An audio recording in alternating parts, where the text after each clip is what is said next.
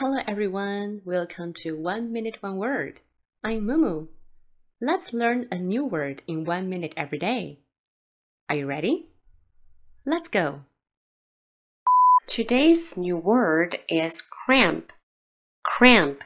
Period cramps can be mild or they can be really hard. 我们今天要学的单字是经痛，经痛。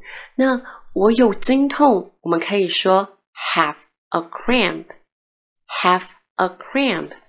I'm having a cramp. 我现在正在承受经痛。I'm having a cramp. 那么或是在它的后面加上 s 也 OK。I hate period cramps. I hate period cramps. 我痛恨生理痛。那么生理期来总是想吃一些甜的东西。 I need some dark chocolate when those cramps come. I need some dark chocolate when those cramps come.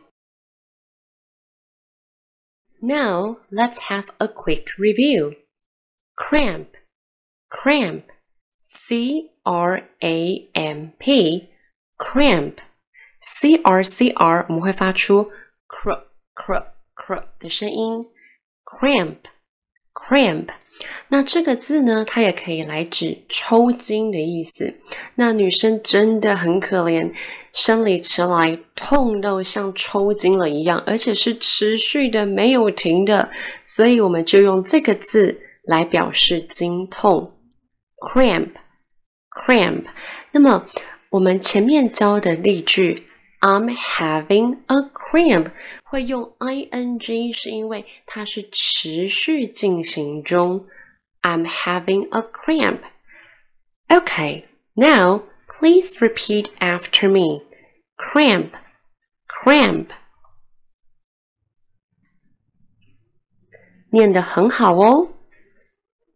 Okay, let's move on to our sentence pattern.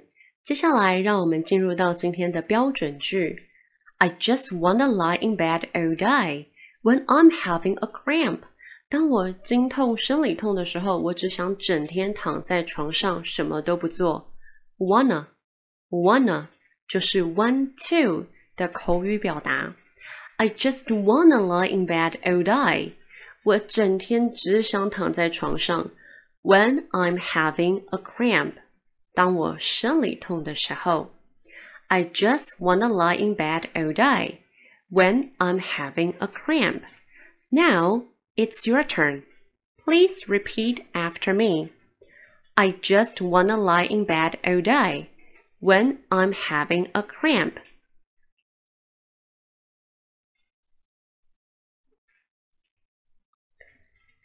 很好，今天的句子稍微长一点点。 多念几次会更加的熟练哦。